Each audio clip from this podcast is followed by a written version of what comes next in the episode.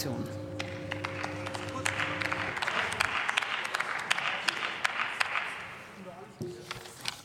Frau Präsidentin, meine Damen und Herren! Wir sind spät dran, sehr spät dran, leider. Das gilt natürlich für die Bewältigung der Klimakrise insgesamt, aber es gilt auch für diese Debatte.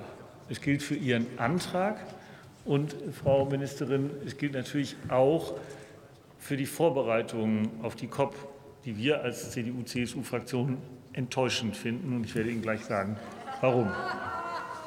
Die, naja, Sie, werden, Sie, Sie lachen da drüben.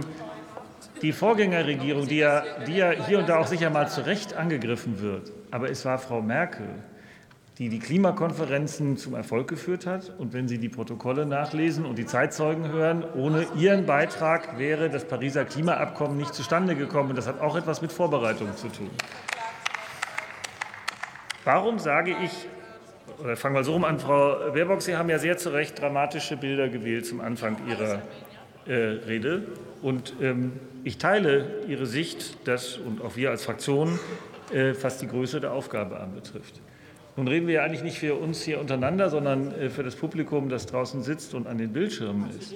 Der, der, es ist Tradition im Deutschen Bundestag, dass man vor einer COP eine ausführliche Debatte macht und sie nicht nachträglich, deswegen ist es auch so leer hier im Raum, nachträglich zusätzlich als Tagesordnungspunkt hier hineinnimmt. Normalerweise gibt es auch ähm, Debatten in Ausschüssen. Wir haben sogar einen neuen Ausschuss, einen, Ausschuss, äh, einen Unterausschuss innerhalb des äh, Auswärtigen Ausschusses für internationale Klimapolitik.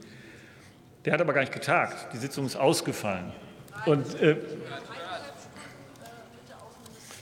die, Sie wissen genau, Frau, Frau Badum, was ich meine. Ich will jetzt nicht in Tagesordnungsfragen zu lange äh, eintauchen.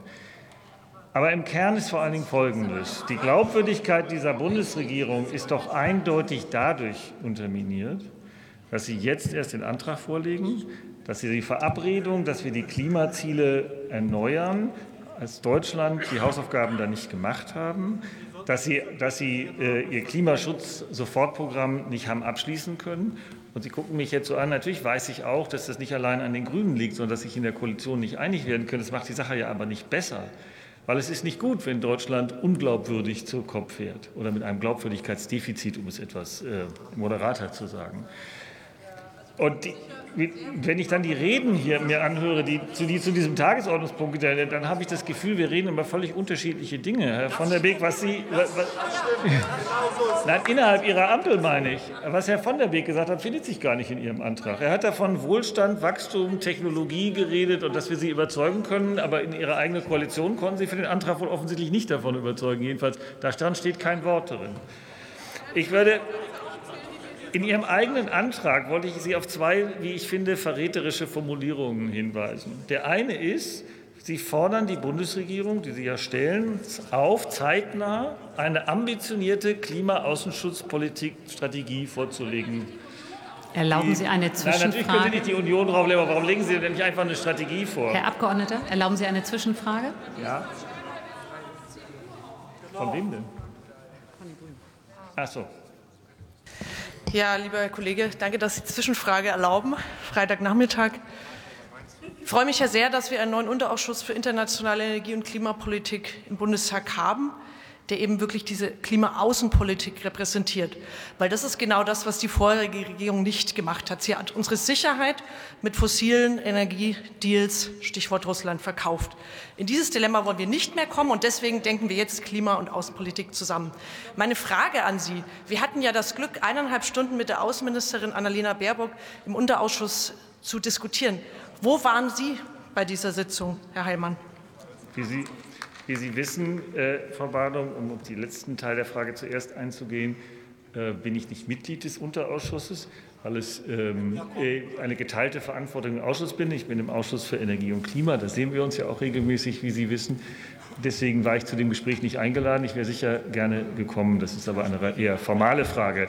Zu Ihrer wichtigeren ersten Frage. Die, Bundes-, die alte Bundesregierung hat, übrigens unterstützt von den Grünen in dem Grundsatz, die Strategie gesagt, wir versuchen so schnell wie möglich erneuerbare Energien aufzubauen. Jetzt werden Sie sagen, das ist zu langsam gegangen, das lasse ich jetzt mal weg.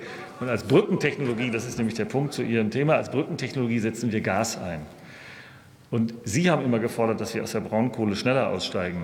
Ähm, Sie haben gesagt, dass wir aus Atomkraftwerk aussteigen. Und irgendeine Übergangsenergie wird man ja brauchen.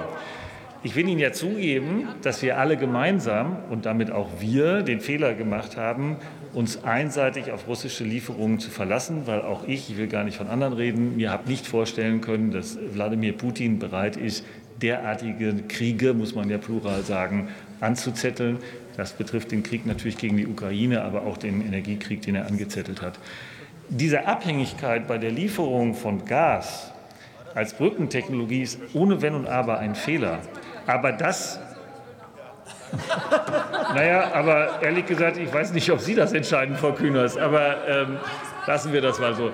Ich wollte, die, ich wollte die Frage beantworten, die Abhängigkeit in der Gaslieferung von Russland war ein Fehler und da will ich auch gar nicht drum rumreden.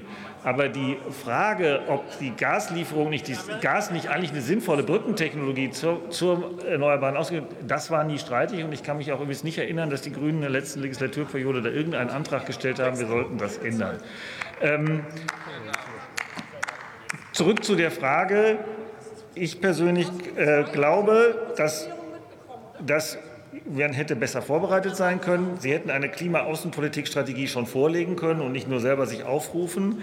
Und äh, das ist die erste Forderung in Ihrem, in Ihrem Antrag. Die zweite Forderung Ihres sehr langatmigen Antrags ist, wir wollen eine möglichst inklusive und partizipative Weltklimakonferenz gestalten. Ja, meine lieben Kollegen von der Ampel, die läuft doch schon längst. Olaf Scholz schon wieder zurück. Wieso schreiben wir denn heute in einen Antrag, dass man das möglichst gestalten soll? Das ist doch einfach alles nur Politikphraserei. Wir müssten uns über die Frage unterhalten, wie gehen wir denn mit Loss von Damages um? Wie wäre denn der Verteilungsmodell? Da steht übrigens in Ihrem Antrag drin, dass wir den, den Forderungen der G77 entgegenkommen wollen. Was heißt das eigentlich genau? Wie meinen Sie das eigentlich? Ich hätte dazu gerne eine vernünftige Debatte und nicht nur ein Gespräch mit der Außenministerin in den zuständigen Ausschüssen gehabt. Ich hätte lieber einen gemeinsamen Antrag gemacht, dafür gab es gar keinen Raum. Ähm, das war auch übrigens mal anders in dieser, äh, äh bei Vorbereitungen. Und deswegen ist es leider so, dass Sie recht haben, äh, Frau Ministerin, es war noch nie so schwierig, es war auch noch nie so wichtig. Aber leider gehen wir auch so schlecht vorbereitet wie selten in eine solche Konferenz. Und das bedauern wir ausdrücklich. Deswegen ist unser Antrag besser als der der Koalition. Vielen Dank und schönes Wochenende.